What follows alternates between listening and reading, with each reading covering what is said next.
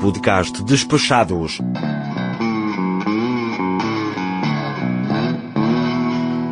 Episódio 30. Parte 1.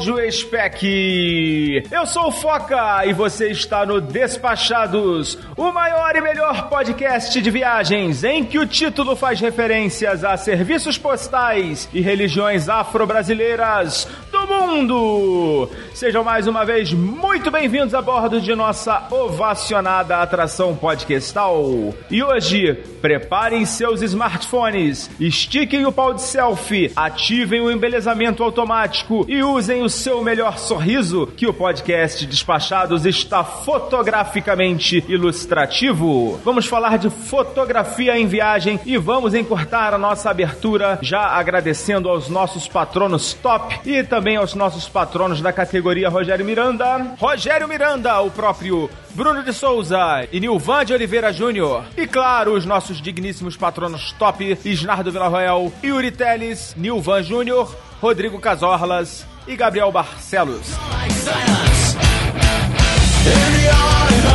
E agora vamos apresentar a nossa ilustre e distinta tripulação para esse episódio. Convido o nosso coach Carter, host do Coachcast e fotógrafo corporativo Paulinho Siqueira. Olá pessoal, e por mais que eu me prepare, eu sempre me assusto com o Olá do Foca. Ainda bem que eu avisei os nossos convidados, é que você não estava na ligação ainda, mas enfim. e hoje temos não um, mas dois convidados para lá de especiais. Ambos feras em fotografia e mais feras ainda em viagens. Primeiramente, ela que trocou a Terra da Garoa pela Terra de Camões e faz de Portugal uma base para viajar e fotografar o mundo. Do site com o nome mais genial que eu conheço, Leila Cons. Oi, pessoal. É, Eu gosto muito de fotografia porque, afinal, recordar é viver duas vezes. E nada como você reviver as viagens que a gente já fez, né? Certeza é a nossa lembrança mais material, né, que a gente pode ter. E de Brasília, terra que receberá o nosso próximo encontro no dia 27 de outubro e não no dia 27 de setembro, como eu falei no episódio 27. Desculpa aí, galera. Convido ele que é o olho por trás das lentes de um dos Instagrams mais bombados de viagens do Brasil e também do blog de mesmo nome do Vai Viajando pra Podosfera Brasileira, que mundial. Seja muito bem-vindo, Lucas Rocha. Olá, viajantes! E a minha dica hoje é: tire todas as fotos que você quiser, mas não deixe de aproveitar a viagem. Boa, Isso boa, boa, boa dica. E agora vamos pro episódio número 30 do podcast Despachados.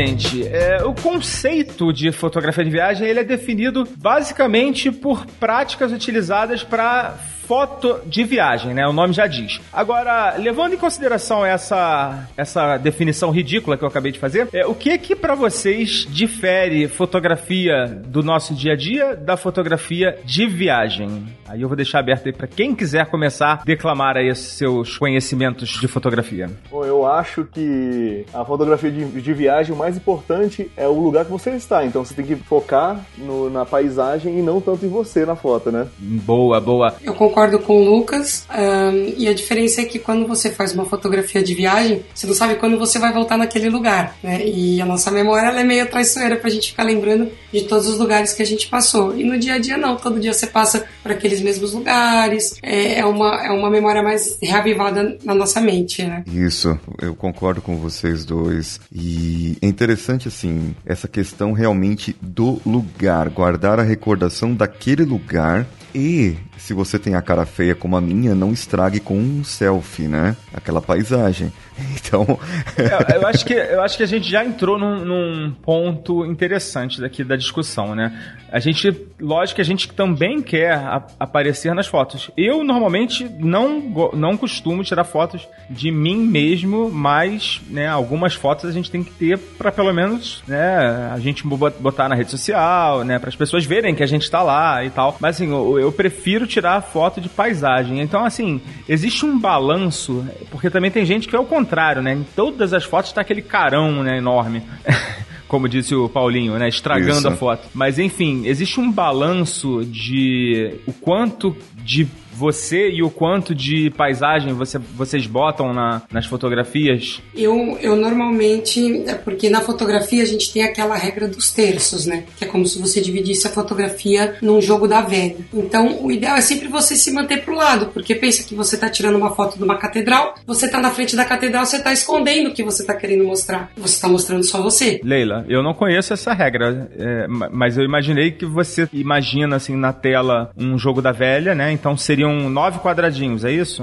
Exato, e aí você se posiciona nos encontros das linhas horizontais e verticais, num dos quatro pontos que fica. Normalmente é onde eu tento me enquadrar ou pedir para me enquadrar em qualquer coisa nessa linha, né? Porque você consegue ter uma proporção de mais ou menos uns 30% você e o resto o lugar que você realmente está querendo mostrar, né? Uma outra é, dica que eu, que eu aprendi quando eu comecei a viajar, às vezes é porque aí você tem aquele lugar enorme, aquela paisagem gigante, e se você for mostrar tudo com você, você fica uma formiguinha, não dá para te mostrar, né? Então, o que, que eu aprendi na época? Você tira uma foto do lugar mostrando todo e depois você dá um zoom mais fechado para mostrar que ali tá você com uma parte daquele lugar. Meio que respeitando essa regra dos 30%, né? Porque senão você também não consegue mostrar que você tá ali. Pedindo alguém pra bater a foto pra você, nesse caso, né? Quando você tá com a selfie, você ainda consegue ver e fazer isso, né? Porque na tela do celular você consegue habilitar essa grade. Se você habilita no celular a opção da grade, você consegue ver esses pontos que eu tô falando. E você consegue fazer essa proporção também. Entendi. Mas é porque, assim, a impressão que eu tenho é de que a selfie ela não consegue capturar um ângulo muito aberto, né? É, com o braço não. Se você tá com o pau de selfie, sim. Que aí você consegue dar uma distância maior. Então você é adepta do pau de selfie. Mais ou menos. Eu prefiro pedir pra outra pessoa tirar. É, a gente já, já tá entrando na parte dos acessórios, né? Tá adiantando um pouco a parte de acessórios, mas eu vejo muita gente com, usando pau de selfie, né? Isso. É muito comum. e tem que ter atenção porque tem alguns lugares que não permitem você entrar. Exatamente. Para viajante, espe- especialmente, é complicado, né? Porque, é, por exemplo, se estiver viajando com bagagem de mão só, algumas companhias aéreas têm regras bastante restritivas, né? Para pau de selfie. Então, esse já é um primeiro, primeiro ponto de atenção para quem pretende é, tirar foto usando pau de selfie em viagem, né? De preferência que coloque na bagagem despachada. E não só de companhia aérea, tem alguns museus que não permitem você entrar com pau selfie. A Disney é um lugar que não permite que você entre com pau selfie. Então tem mesmo os lugares turísticos que eles não permitem a entrada do equipamento. Eventos, né? Alguns eventos, sim. Isso. Exatamente. Existe várias atrações muito famosas que não, que não, não deixam você- entrar com o pau de selfie e não adianta chiar, não, porque eu já tentei. Inclusive, Museu do Louvre tive problema, Versalhes também. É, Versalhes não foi comigo, mas eu ouvi di- dizer pessoas que, que tiveram problema de entrar lá, inclusive com, com gimbal. Então é complicado hoje em dia levar isso na mochila. Eu, eu acabo não levando mais. É, a gente vai falar um pouquinho mais à frente do, de alguns equipamentos, né? E o gimbal é um dos que a gente vai falar. Bom, mas voltando à, à questão da composição das fotos, né? Então, é, acho que essa dica da, da Leila é bem legal, né? Da gente É, bem deixar pelo menos dois terços da foto, Leila, você diria? Mais ou menos isso, sim. Pra paisagem, né? Sim, pra paisagem, pra monumento, pra qualquer coisa do gênero. Senão você cobre tudo, né? Agora, uma outra pergunta,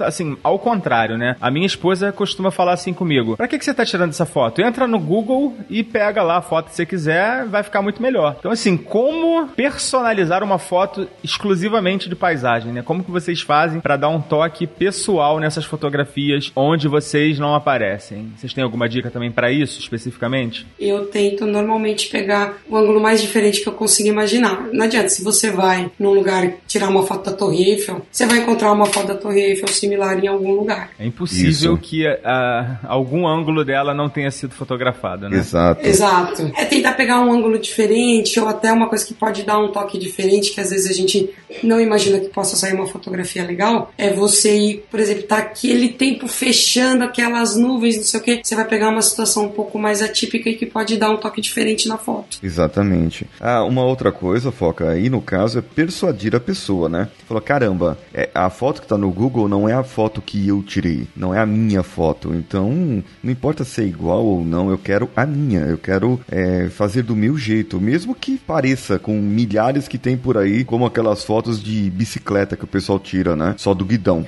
é, mas, é, é, pô, Não, tem muita foto clichê, né? Mas assim, a gente Exato. acaba fazendo, né? A gente acaba fazendo as fotos clichê também, né? Eu, eu, pelo menos faço. não sei vocês. Sim, eu faço também. Uma coisa que eu faço é fica andando o tempo inteiro, fica tirando foto o tempo inteiro. Mas também com a dica lá que eu falei no início, para não, não, não, não perder a viagem. Mas tira muita foto. Quando você chegar em casa aí- ou no hotel, aí você vai conseguir avaliar melhor qual ficou boa, qual ficou diferente. Ah, essa é uma boa, hein, Lucas? Porque tem pessoal que vai, tira a foto e já quer postar nas redes sociais. Não, isso não. Perde muito tempo. Isso, perde tempo pra caramba, até achar a hashtag do não sei o que, sabe? A pessoa. é, é- isso é interessante que você falou mesmo. Não, e uma dica que eu dou também é assim, dentro do possível não perder a oportunidade. Eu dou um exemplo. Há uns meses atrás, eu voltei na Torre de Belém, que eu ia, que eu tava andando por aquela região, né? E o que que aconteceu? Eu, eu reparei que tinham várias pessoas andando, porque que aconteceu? A maré baixou e a frente da torre, que você só consegue ver se você passar de barco, você tava conseguindo chegar a pé. A maré baixou, então você conseguia ir andando pelas pedras e chegar na frente da torre. Então foi uma oportunidade que eu não perdi. Eu acabei indo naquele momento, por mais que eu tava com o tempo apertado, que eu tinha um compromisso ali próximo. Eu fui ali na frente da torre, tirei as fotos que eu quis, voltei, eh, fiz, fui pro compromisso que eu tinha. Eu voltei ali uma hora e meia depois. Se eu tivesse deixado para depois, eu não tinha foto porque a maré subiu e ninguém mais chegava ali. Caramba.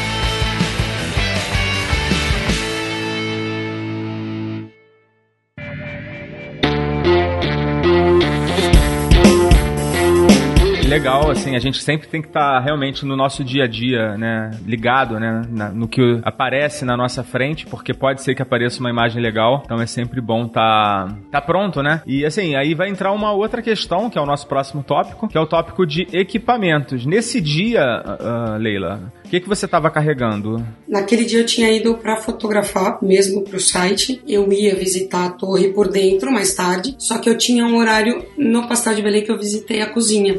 Então eu tinha que ir pra cozinha, né? Mas eu tava com todo o meu equipamento ali. Eu normalmente carrego a minha DSLR, que eu tenho ela e sempre que possível eu carrego ela. Então naquele momento aconteceu de eu estar com a máquina. Vamos só explicar para o nosso ouvinte mais leigo o que é a DSLR, né? Então, assim, a DSLR é aquelas máquinas que elas têm uma lente acoplada, que normalmente elas têm um, um tamanho um pouco maior, ela é um pouco mais chata de carregar e mais pesada. Ah, e ela é mais configurada porque por dentro ela tem um espelhinho que quando você fotografa você escuta aquele clac, que é o espelhinho levantando e deixando a luz entrar e captar a imagem, né? Então, esse tipo de máquina é configurada como DSLR. São essas grandonas trocar lente. Você consegue outros tipos de câmeras que você também consegue trocar lente, mas esse esse tipo de máquina ela comporta lentes melhores, lentes maiores, toda essa gama de lentes aquelas que a gente vê em Lentes mais caras. Exato, que na verdade a lente é o que dá a qualidade para foto, né? É bem mais importante do que a própria máquina, né? As lentes. Né? As lentes são mais importantes. Exatamente, as lentes são mais importantes porque elas que dão a luminosidade, elas que dão a qualidade,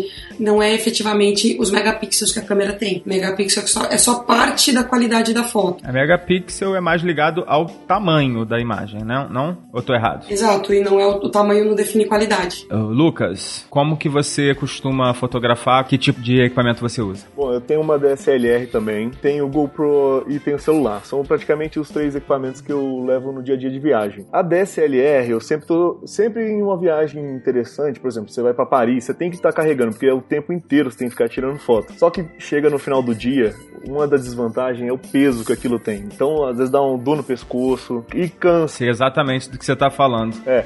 Aí tem as vantagens. As vantagens é, é a troca de lentes. Tem, você pode botar uma lente muito mais aberta, uma, uma lente que captura melhor a iluminação. D DSLR é muito boa para fotos noturnas, as mais modernas pelo menos, né? Ou fotos com pouca luz. E também tem um, um ponto interessante que é fazer a foto em RAW. Quando você faz a foto em RAW, fica muito mais fácil de corrigir as cores, corrigir a foto no Photoshop ou no, no Lightroom mais tarde. É, RAW é, é, o, é um formato né, da, da imagem, né? Isso, exatamente. É um formato em que você salva. Quer dizer exatamente cru, né? Isso, exatamente. Exato. Ele fica Isso. tranquilo para você poder mexer depois. Ele não processa nada aquela imagem, né? Nada, ele fica cru, cru. Você, você vai mexer ele inteiro depois. Você pode mexer em tudo. O outro lado positivo é o cartão de memória, que você não vai gastar a memória do seu celular inteiro com aquilo, né? É, mas assim, você falou também da GoPro. A GoPro é um outro tipo de câmera, né? Que é chamado Action Cam, uhum. é, voltado para esportes e tal, mas as pessoas usam muito, né? Também em viagens comuns, né? Eu só queria dar um foco aqui nas desvantagens da DSLR também, que também ah, existem. Ah, tá, desculpa. É, o... o peso você já falou, né? Nossa, mas o peso também conta quando você tá carregando e quando você vai despachar a mala. Ou você vai levar na mala de mão, porque tem algumas câmeras com, com um conjunto de lente, quando você vai levar mais de uma lente, elas ficam muito pesadas. E o espaço também que elas ocupam, às vezes precisa de uma mochila inteira para uma câmera com as lentes. Ah, sim, o equipamento de um fotógrafo Isso. geralmente é uma mochila, né? É, e, e, a gente tem que tomar um pouco cuidado, porque quando a gente vai é, tá em algum país diferente, ou normalmente a gente pode comprar um show, um teatro, uma festa à noite, e elas não deixam entrar com esse tipo de equipamento. Então, se você vai sair à noite para tirar uma foto, você e vai e tem um evento depois, você tem que saber que você não vai poder levar aquela câmera porque depois vai ser barrado no, na entrada do evento, né? Sim. Entendi. Outra desvantagem é o preço, né? Também, né? Nesse também. equipamento também. é caro, né? Assim, pelo menos as, as semi-profissionais, né? Existem DSLRs que são um pouco mais baratas, né? Inclusive eu já tive uma. É, era uma D, D3000, eu acho, da, da Nikon.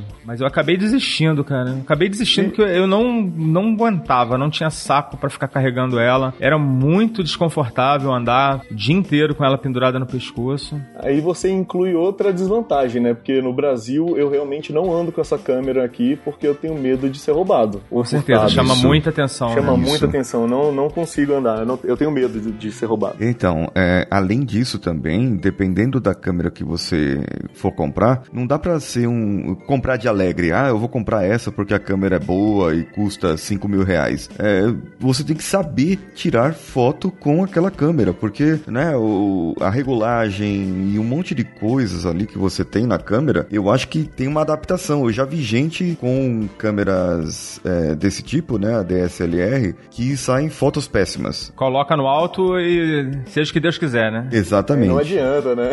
Não adianta, não adianta. Era mais ou menos o meu caso. Tô falando por experiência própria. Assim, eu sabia algumas, algumas regulagens, porque na verdade, assim, fotografia é uma, uma ciência, né? É uma arte isso. É uma arte misturada com uma ciência, né? Porque você precisa entender de luz, você precisa entender de exposição, de tempo de obturador, enfim, é uma série de fatores que você precisa aprender a controlar e você não aprende de um dia para o outro, né? Nem fazendo um cursinho pelo YouTube tal. Você precisa prática, precisa de tempo para você apurar isso. Mas enfim, hoje é infinitamente mais fácil você conseguir uma foto legal do que no passado, que as máquinas não simplesmente não tinham nada automático, né? Exatamente. Para mim, a DSLR na verdade, assim, todo o meu equipamento, sempre que eu viajo, eu sempre carrego quatro câmeras comigo. Então, em algumas viagens, quando é de ônibus ou carro, é, eu vou com cinco. Então, a, o meu kit padrão, eu carrego uma DSLR. Essa eu nunca viajo sem levar ela. Eu tenho uma câmera compacta, uh, que é uma linha que ela tem também a opção do manual, que ela acaba dando. São, são poucas câmeras que tem essa opção de fotografar em RAW também. Só que, por exemplo, nessa linha que é de câmera compacta, você só fotografa em RAW se você usar o manual. Se você usar o automático, não. Ela vai sair em JPEG. Deixa eu te perguntar uma coisa, Leila. Desculpa interrompê-la, o seu raciocínio. Mas eu, na minha pesquisa, eu descobri que existe um tipo de câmera que chama mirrorless. Ou seja, que não tem o espelho, né? E elas também têm opção de, de lentes, né? Intercambiáveis. Ela também tem. Ela é uma outra opção da DSLR, um pouco menor, um pouco mais leve. Existem fotógrafos profissionais que eu acompanho que eles Inclusive hoje largaram mão da DSLR e carregam a mirrorless. Eu nunca usei, não posso falar dela. Mas o que acontece? Essa linha que eu tô falando de câmera compacta é uma, no caso que o Lucas falou de você vai num show, você vai num restaurante, você não vai carregar aquele trambolho da DSLR. Eu carrego essa pequena, eu chamo ela a minha piquitita, é o que eu chamo ela. Então eu tenho essa câmera só para carregar nesses momentos que eu não ou não quero carregar ou não dá para carregar a DSLR. Para além disso, eu também tenho a GoPro e eu tenho uma 360 também. Eu tô começando a aprender a usar ela. Como é que é a 360? Eu tô adorando. Como é que é? Eu não, eu não, não conheço. Ela tem duas lentes de 180, uma de cada lado. Então quando você fotografa, a, próxima, a, a própria câmera já renderiza e monta uma foto só. Entendi. É da GoPro também, não? Não, ela é da Nikon, a que eu tenho. Tem de outras marcas também, só que essa que eu tenho, ela é da Nikon. E ela você consegue fazer vídeos também, assim, 360, desses que dá pra é, ver no óculos virtual, por exemplo? Consigo. Eu fiz recentemente aqui, eu fui pra terra do meu pai, onde ele nasceu, e eu filmei as ruas lá com a 360. E quando eu fui pro Brasil agora semana passada, eu coloquei no óculos virtual pra ele e ele falou assim: Nossa, parece que eu tô lá. E não precisa de muito, é o celular. Eu subi o vídeo no YouTube. Você compra esse óculos que no Brasil acho que tá custando uns 30 reais. Você coloca o celular ali e você consegue 30 ver. Parece reais? que você tá. É porque não é o óculos que já tem embutido o sistema. É o óculos que você encaixa o seu celular. Entendi. É um genérico. Exato. E aí você consegue. Não é o Gear, né? Tem o Gear da Samsung, né? Isso, Que é o Não, não, esse, esse, já, Pro. esse já tem o sistema integrado. Não é, esse daí é um que eu subi o vídeo no YouTube mesmo. E aí você encaixa o celular ali e é o seu próprio celular que tem o sistema, né? Por isso que o óculos é tão mais barato. E aí eu não tenho a desvantagem de carregar porque eu divido com meu marido. Então ele carrega a, a, a bolsa com as três máquinas menores, eh, fora a filmadora, né? Mas a filmadora não entra aqui muito no caso. E eu ando com a DSLR na mão. Normalmente é assim que a gente divide, porque aí divide o peso e ninguém fica com aquele problema no fim do dia de estar com as costas doendo, com um pouco mais leve. Essa 360 você tem que filmar com um pau de selfie, né? Assim, no alto, né? Essa sim, senão você vai perder parte da imagem. Você sempre vai aparecer, porque ela pega 360 em todos os ângulos. Pra cima, pra baixo, pros lados. Ah, entendi. Pra baixo também. É sim, mas aí quando eu vou filmar, o que eu tento fazer? Eu uso o pau de selfie, só que aí eu uso e eu coloco a câmera como se fosse alguém do meu lado. Então se a pessoa olhar pro lado, parece que ela tá andando do meu lado junto comigo. Muito esperto de sua parte. O que mais, assim, Lucas, que você pode falar de utilidade, de vantagem ou desvantagem também da, da GoPro? É, Então, a GoPro é hoje uma câmera que facilita muito o trabalho das pessoas, né? Mas assim, eu não recomendo tanto. O pior é que eu não recomendo tanto. Eu já tive, eu tô na minha segunda GoPro e a primeira eu não usei duas ou três vezes, porque eu não tenho, eu não tenho costume de, de mergulhar. Então, normalmente eu tô com o celular ou com a, ou com a câmera, então eu acabo não utilizando. Agora, as outras vezes eu, eu usei pra esquiar, porque você coloca ela no, no capacete e, e dá uma visão interessante. Eu nem posto, você nem acaba postando, mas porque fica gravando horas aquilo, mas, mas dá, um- dá uma imagem interessante. Eu, eu fiz um vídeo com uma GoPro uma vez na andando de bicicleta em Barcelona, mas ficou um pouco tremido, assim. Tem esse problema, né? Mas qual, qual, qual é a sua GoPro? Ah, nem lembro, era uma emprestada. Ah, sim, a- as mais a 5 e a 6 agora estão excelentes. Então, a 5 não tem tanto. A 5 eu tenho, eu testei ela ainda outro dia andando de moto, ela ficou toda trepidando. Dizem que a da 6 tá melhor. Não era uma dessas, com certeza, porque assim, ficou bem tremido. Eu depois fiz um. Eu, eu até coloquei no YouTube. Eu fiz um, um vídeo com o episódio piloto, botei no YouTube. Aí eu botei essa imagem pra não ficar só uma, uma, uma imagem estática. E aí ele deu uma, uma estabilizada, assim, né? Tem um algoritmo do YouTube pra estabilizar a imagem, mas acaba que detona um pouco a imagem também, né? E ainda assim ficou tremido. É, talvez com gimbal, né, de repente, resolva esse problema, porque assim, pra mim não, não funcionou não. Também eu também não gostei da GoPro. Eu não sei, não sei você, eu não gostei de usar ela, eu acho ela um pouco prática. Aquela bateria dela é ridícula. Porra, acaba em pouquíssimo tempo. Ou pelo menos a que eu tava usando, né? Não sei se é padrão isso. A GoPro agora também tem um gimbal, né? Já desde o ano passado, se eu não me Isso, engano, é. mas eu ainda nunca te- eu ainda não testei. Isso, tem um Legal. gimbal da, da DJI também e outras marcas aí próprios para GoPro. É bem legal, assim, sei lá, as imagens ficam interessantes, né, nos vídeos que eu, que eu vi. Também não testei. Eu já tive a oportunidade de ter em mãos, assim, uma GoPro. Nós usamos algumas vezes, assim, na, nos parques que fomos lá em, nas Filipinas mesmo. O camarada filmou a gente no, naquele bote, né, da lancha que você atacha, tipo um banana boat que, que tinha lá. E ficou bem legal a, a imagem. Eu acho que ele tinha, era a 5 já. Ficou bem bacana as imagens. Porém, acontece isso que o Foca falou. A bateria vai rápido, rápido, rápido. Assim, não dura quanto a gente gostaria que durasse para fazer mais algumas coisas. E para fotografia eu achei pouco prático também, né? Porque ah, pelo menos a que eu usei não tinha o visor, Ah, então, tinha que conectar tá. o Era aparelho, Hero, né? era Hero, é, não- tinha que conectar o pelo aplicativo, aquele aplicativo deles não é bom. É, Leila, como é que é a sua experiência com a GoPro? Para fotografia especificamente? Eu sou da mesma opinião do Lucas, eu não gosto e não recomendo. Eu acho que ela é válida pra quem faz esportes radica- radicais, que é o foco dela. Para fazer vídeo, principalmente, né? Pra fazer vídeo eu ainda é, nas- eu não tenho, mas pelo que eu vi de vídeos pela internet, eu acho que a da Sony, a Action Cam, ela é melhor. Eu acho a qualidade do vídeo dela melhor. Só que eu sei que ela é mais cara também. Ah, a nível de vídeo eu acho outra melhor. A GoPro é mais, é, eu tenho ela na verdade porque eu ganhei num concurso que teve, eu acabei ganhando. É, já ganhei duas, eu tive a três é, white e eu tenho agora sim. E eu não gostei de nenhuma das duas. Eu digo que se fosse pra eu comprar, eu não compraria. Eu acho a qualidade dela bem mais ou menos, mesmo com muita luz, tem uma qualidade bem mais ou menos da, da, da imagem, aí eu prefiro o celular. Eu acho que o sensor dela é bom, mas a lente não, né? Não sei se é essa, impre... é, não sei se é essa impressão. Então eu, eu não sei bem o que, que é, mas as fotos dela sempre me incomodam. Então eu acabo usando mais quando vai brincar em piscina, coisa assim. Isso. Então a- até, até me perguntaram uma vez, ah, eu vou fazer um curso de mergulho, tô pensando em comprar. Eu falei assim, você tem alguma câmera? E o rapaz falou, eu tenho uma assim, assim, assim. Eu falei assim, olha só, o preço que você vai gastar pra comprar um case que deixa a, a máquina toda fechada, né? Como se fosse aquele case da GoPro, é o mesmo preço da GoPro. estanque, é. Isso, a caixa estanque, isso, tinha faltado o nome. E você vai ter fotos com qualidade muito melhores do que a da GoPro. Principalmente no fundo do mar, que é a luminosidade baixa, né? Então, eu sou da opinião, só compre se você for fazer, como o Lucas falou, esqui, ou você faz o surf, ou qualquer coisa do gênero. Senão, eu não recomendo. É, isso que se encaixa, Leila, o que você falou, em uma tirinha que eu vi uma vez, o camarada chega pro outro e fala, ah, um tá tirando uma foto assim de uns pássaros, né? E aí o outro chega pra ele, ah, minha câmera, ela tem abertura não sei das quantas, que eu tenho lente disso, lente daquilo, e papapá, papapá, e o cara falou, você é um fotógrafo profissional? Ele, não, você usa essa câmera pra... E foi falando as, a, a, o pra que servia aquelas câmeras que ele tinha tanto e, e quais e aquele tipo de câmera e ele falou não não usa então pra que você tem essa câmera né é, realmente cabe nisso a gente pensar na funcionalidade do que nós queremos aí não vai gastar dinheiro à toa também né É, exato. Tem, tem uma coisa que a GoPro tem, legal. É você conseguir pedir pra ela tirar foto por comando de voz. Para não dizer que a gente não falou nada de bom, né? É, não.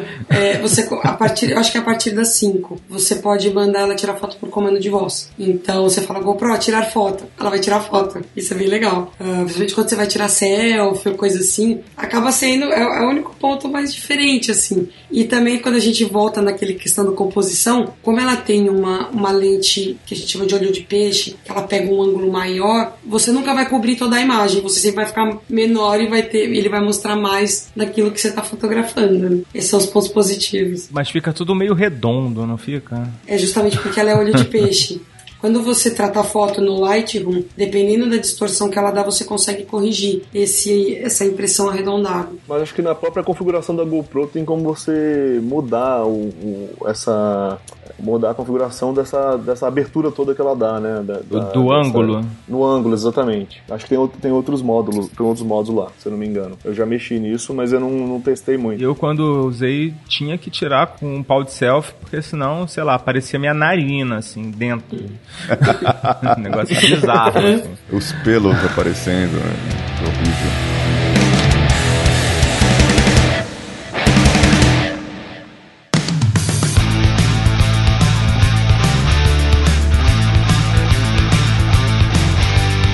Agora deixa eu só voltar um pouquinho nas DSLRs, porque a gente antigamente, assim, sei lá, uns 5 anos atrás, a gente só. é, Existia um, um duelo de marcas, né? Que era a Nikon com a Canon, né? Basicamente era, era esse o, o duelo, né? Aí agora a gente parece que tem mais marcas, tem outras, outros players aí nesse disputando o mercado. Queria saber se vocês é, aderiram a uma das novas marcas ou se vocês estão ainda amarrados aí nessas tradiciona mais tradicionais Nikon e Canon. A minha é Nikon, mas nunca tive esse problema com marca, porque a minha DSLR é Nikon e a pequena que eu tenho é Canon. Eu fui para Nikon simplesmente porque meu irmão ele já tinha uma Nikon e ele tinha algumas lentes. Então, se eu fosse para Canon, eu teria que comprar lentes novas para ter a mesma coisa que ele. E eu comprando a mesma marca, a gente conseguia dividir equipamento. Então, eu acabei ficando a que eu tenho hoje, eu já tenho ela há quase 10 anos. Então, é uma máquina que eu já estou há muito tempo com ela e continua me atendendo super bem. Qual é a máquina? A minha é D90. Ah, D90. Véia de guerra, né? Tradicional. Essa é, eu comprei ela quando ela acabou de ser lançada. Porque assim, a, a DSLR ela tem três linhas. Ela tem a, a de entrada, que é mais ou menos a que você falou que você tinha, a D3000. Ela É tem não essa. é nem, nem semi-profissional, né? Ela é bem de usuário normal, comum, gente comum. E aí ela tem essa, essa série que é a D90, que virou D7000, hoje tá na D7500. E ela tem o que a gente chama de full frame, que é as D700, D800, isso na linha da Nikon, né? Ah, e o que acontece? A D90, quando eu comprei, ela tinha uma qualidade melhor do que uma dessa linha full frame, pra você ter noção. Principalmente quando a gente falava de baixa luz, que eu levei por um show, alguma coisa assim, que, que precisava fotografar e a qualidade dela tava lá em cima. Eu já ouvi de fotógrafo, né? De fotógrafo profissional, que uma D90 com uma lente clara você faz um estrago, né? É, isso é verdade. E você, Lucas? Bom, a minha hoje que eu tô usando é uma menorzinha também, é uma Nikon, é a 3400, a D3400, a menorzinha, também é mais simples. Mas também eu ouvi falar muito bem da- das Canons e principalmente da Sony. Nos últimos anos a Sony tava indo, tá, tá indo bem, mas não sei, eu não- realmente não, não- nunca comprei pra saber se é realmente boa, mas todo mundo me diz que é muito boa. É, exatamente. A Panasonic também tá lançando, lançou, né, há algum tempo, uma linha de câmeras. E também falam muito bem, né? Acho que é Lumix, a linha, né? Sim, a Lumix ela era muito famosa por causa da qualidade da lente, que era o que a gente estava falando. As, a- as câmeras da Panasonic Lumix ela tinha as lentes da marca Leica, que é uma, que é uma grande marca aí na- né, nessa, nessa área, então ela tinha uma qualidade muito boa, que foi isso que deu toda a fama que a Lumix ganhou. Legal. Agora, Paulinho, vamos falar do gimbal.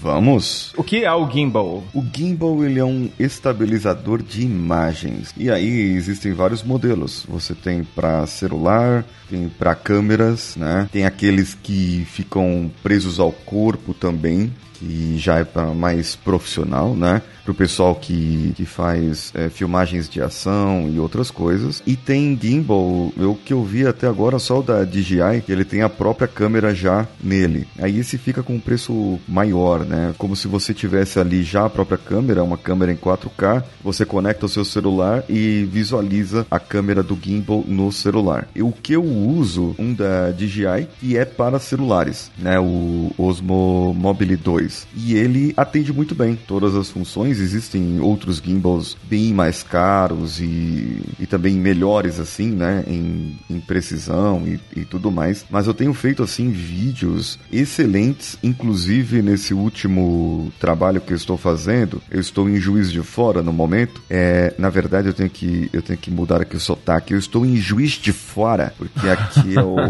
carioca do brejo, né? O pessoal de BH não compra carro do pessoal daí, né? Por causa da Marizia. Isso, exatamente. Ai, caramba. E aí, é, o trabalho que a gente faz é muito perto da natureza. E eu já fui para outras plantas, outras usinas hidrelétricas e tem uma natureza assim abundante no local. E um dos vídeos, eu vou até pôr no nosso grupo lá no Telegram, esse vídeo foi feito com um carro em movimento na estrada de terra. E você vê o carro chacoalhando todo e a câmera paradinha, estabilizada. É um negócio assim fenomenal. Parece magia? Mas é tecnologia. Você tá curtindo, né? Pelo visto, né? Cara, eu curtindo demais, viu? Curtindo Quando demais. você comprou. Você comprou o teu aonde, cara? Não foi aqui, né? Portugal. Comprei em Portugal. Portugal. Isso. E quanto você pagou lá? Só pra ter uma noção. 149 euros na época, Ah, legal. né? Na época o euro estava 3.40, vamos dizer assim. Então para Nossa, tá mais de 5 agora, cara. situar exatamente. É, hoje isso é um sonho. É, e não tem muito tempo, né? Não tem, Não. foi em maio, maio para junho. E, e tem um camarada que me contou sobre o gimbal, eu não conhecia ele, né? E esse camarada, ele está ouvindo esse episódio, ele pode cortar essa parte se quiser, né? O Danilo. o Danilo que me falou, cara, você pode me trazer um negócio desse aqui, né? O Danilo Pastor, que edita lá o, o nosso podcast. E agora é oficialmente nosso editor full. Nosso editor full aqui, é o editor é. do, do Coachcast Brasil também. É momento jabá absurdo. Ele que me falou desse gimbal. Aí, como eu comecei a pesquisar vídeos e ver e tal, e passei em uma loja da FENAC e estava esse preço, eu falei, não, se na FENAC está esse preço, pode ser que esteja mais barato. Mas eu acabei, foi o mesmo preço mesmo da, da, da FENAC e realmente é um negócio que vale muito a pena para esses momentos. Só que aí tem esse problema que alguns lugares não aceitam, né? Não, você não pode entrar com ele. É, e ele é mais parrudo, né, assim, do que o pau de selfie, né? A bateria do seu, ele chega a durar o dia inteiro? Porque eu tô com essa dúvida, eu tô querendo comprar um desse agora. Ele chega a durar até mais, assim, sabe? Porque, uhum. se eu não me engano, são 30 horas a bateria desse aqui. Ele serve, inclusive, como banco de baterias para o celular. É um power bank, né? É um power bank, exatamente. Esse da, é, pra... da DJI, né? É, é o mesmo Osmo. Isso, isso, o, o Osmo. Que ele tem dois modelos. Tem o, o primeiro modelo, que ele já era bom, só que ele é mais caro. E então eles fizeram uma nova versão com um material, digamos, inferior, mas que tem tudo que tinha no primeiro e algo mais, entendeu? É, o outro, ele, o mais antigo, ele era de metal, né? Ele era de metal Isso. e só que a bateria, a bateria era removível, só que a bateria era fraca. Todo mundo falava que ele acabava Exatamente. rápido, durava poucas horas. E agora esse novo, a, a promessa é que dura o dia inteiro. Então, se você tá dizendo, eu tô acreditando. Exatamente, exatamente. Ela dura bastante mesmo. É, se você, caro Audio Spec, tá curioso, dá uma gulgada aí, ou vai lá no YouTube, tem vários reviews, né? Pessoas falando uhum. disso. E eu vou botar uns videozinhos aí do Paulinho no, no post pra gente ilustrar nossa nossa a sua ati atividade de videomaker aí. é isso aí. Ô Paulinho, e você conseguiu pegar o IVA de volta que você pagou no gimbal aqui? Consegui, consegui. Foi até fácil assim, né? Você, nesse caso aí, é, tem dois, dois modos, né, de conseguir. Um modo é direto aí na, na saída do aeroporto, né? Eu consegui com, com algumas roupas que eu tinha comprado. E no caso dessa loja que eu comprei, eu enviei a nota fiscal é, logo após que eu, que eu cheguei. Eles carimbaram aí a alfândega Portugal, carimbou e então eu enviei essa nota para eles e eles me reembolsaram com esse valor. É porque isso acaba deixando o equipamento mais barato, né? Exatamente, exatamente. Deu aí uns 17 euros e pouquinho, mas já é, é, foi mais de 10% do valor que eu, que eu paguei. Você multiplica é, hoje o... por 5, né? Isso.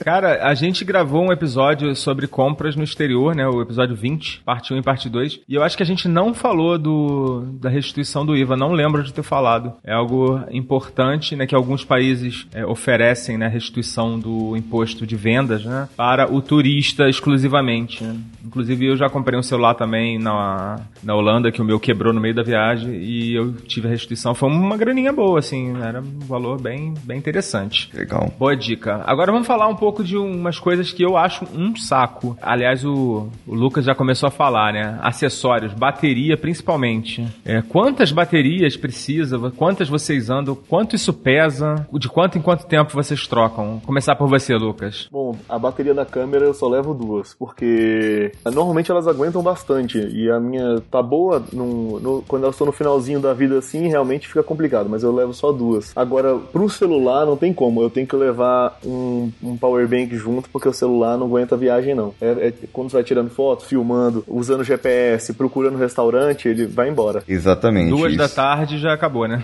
É. Não tem como. E olha lá, hein? É, eu tô tentado a comprar um telefone da Asus que tem a bateria com 5.000 mAh. Não sei se vocês já viram, um novo que saiu agora. Sim, sim. E falam que ele dura dois dias, então talvez para mim dure um, né?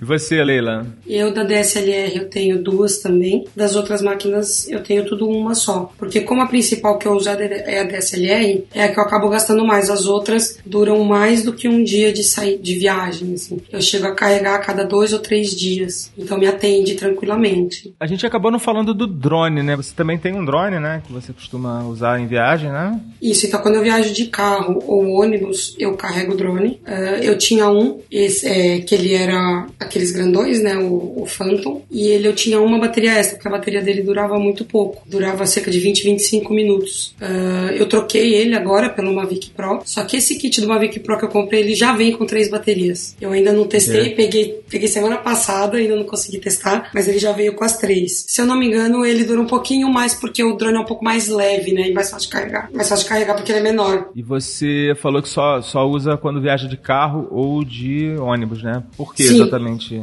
É, porque antes eu viajava com outro que era muito grandão, né? Ele não, não dobrava tudo, eu levava ele na própria caixa, eu não tinha a mochila dele. Então ele era muito difícil para transpor, transportar. Uh, com esse novo eu ainda não sei. Uma coisa que tem que prestar muita atenção quando você viaja, principalmente para fora, é que cada país tem uma regulamentação uh, ah, para o uso do drone. Eu não sei qual é do Brasil. Aqui em Portugal eu já pesquisei, eu tenho que pedir autorização com 12 dias úteis de antecedência para poder sobrevoar qualquer lugar que tenha mais do que 12 pessoas pessoas, não pode ir acima de determinada altura, tem, tem uma série de regras. Então, o drone ele é um pouco mais chatinho de você usar e você tem que se inteirar das, das leis de onde você está indo, porque senão você pode pagar multa alta, você pode acabar se ferrando grandemente aí. Então acaba sendo um pouquinho mais complicado o uso dele. No caso, para eventos, é, quem pode usar o drone para eventos seria o pessoal que é, está filmando o evento, vamos dizer assim, que está fazendo o trabalho de filmagem ali do evento. É, eles podem fazer esse, essa, desde que tenham uma autorização, claro. E aqui no Brasil, você tem que ter um selinho da Anatel,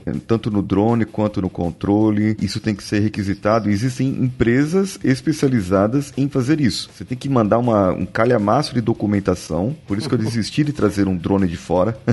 e você pode comprar o drone nos Estados Unidos ou em outro país. E quando chegar aqui, se você não tiver o selinho da Anatel, você se lascou, entendeu? A Receita vai prender o drone. Isso é complicado. Hoje eu também tô, eu também uso o drone, já tem alguns anos, eu tinha o Phantom. Só que é aquilo, para quem viaja, ele, o Phantom para mim não adiantava, porque não tem como levar, é, era muito grande. Eu acabei comprando o Spark, no início do ano. É, também vem três baterias. A bateria dele dura um pouco menos. Acho que a bateria dele dura uns 13, 14 minutos. Uns 10 minutos de voo, porque você tem que pousar um pouco antes, antes, antes dela chegar nos 30%, assim, já, já pouso por segurança. Aí, quando você compra hoje em dia a DJI, a DJI já tá trabalhando aqui no Brasil, já tem é, pessoal que vende os, os drones já homologados, já, já vem com o selo da Anatel, já vem tudo certinho. Tem assistência técnica, né? Tem assistência técnica, só que tem outras documentações que você tem, ainda tem que tirar. Tem que tirar, é, pegar um documento da ANAC, aí tem que pegar um sistema SARPAS, fazer um, um cadastro no sistema SARPAS para poder pedir autorização para voo. Então, por exemplo, você quer voar hoje num lugar tal, aí eles, você pede, você pede autorização nesse sistema e eles vão te autorizar ou não. Se tiver aeroporto perto, não vão te autorizar. Se tiver heliporto perto, não vão te autorizar. É, você tem que dar uma justificativa muito boa para conseguir é, ir acima, acho que de 30 e poucos ou 40 metros de altura. É um pouquinho complicado. A legislação no Brasil hoje está bem fechada. E na prática? Prática. É, na prática, você sempre pode subir se você quiser sem ter nada disso, né? É, vai para um lugar, sei lá, é para um sítio. É, então aí, só que aí você tinha que você pode sofrer as consequências se te pegarem, né? Exato, exato. Se der algum problema, né? Mas existe alguns lugares que é o no-fly zone que eles dizem que o, o drone nem decola. Não, eu ainda não cheguei a pegar um lugar desse ou algum problema desse, mas eles dizem que nem decola. Não acredito nisso não, o, o é. Lucas. Desculpa, tá? Da, da, DJI, né, no caso. É, o da Xiaomi também é assim. Ele tinha, tem um amigo meu que ele, que ele tinha lá um, lá nas Filipinas, e ele no próprio na própria tela, né, de navegação, você conecta o celular lá com um aplicativo e tal. Teve um local que nós fomos que não dava para voar e nós estávamos no hotel, assim, subimos até o topo do hotel, não dava porque estávamos perto da base aérea de Los Angeles, de, uh, aliás, de Angeles, que é o nome da cidade lá, eles que chamam de Los Angeles para imitar os americanos. E, e aí, estava eh, muito perto, estava tipo, muito perto entre aspas, né? Tava uns 20 quilômetros de raio. Então não permitia, o, ele não decolava, simplesmente não fazia nada o drone, entendeu? Depois nós fomos para uma outra região, que era de um vulcão lá, e aí lá conseguia decolar. Ela estava bem longe do local e tal. Então tem isso mesmo, esse no-fly zone. Só que, só que, como diz aquela coisa, na prática já teve gente que burlou o no-fly zone, né? É, se você usar um, um aplicativo periférico, acredito que vá decolar normalmente, né? Vai. Teve um cara que inclusive voou voou com drone no aeroporto da Alemanha. E o pessoal chamou ele de irresponsável. Realmente é uma irresponsabilidade tamanha, entendeu? É, mas aí, É. pelo amor de Deus, né? Não façam isso, né? Não, Pode- não, não pode. Pode causar problemas sérios. E, inclusive, o que você fizer aí é por sua conta e risco, tá? O programa Despachados não se, não se responsabiliza por absolutamente nenhuma merda que você resolver fazer. Isso.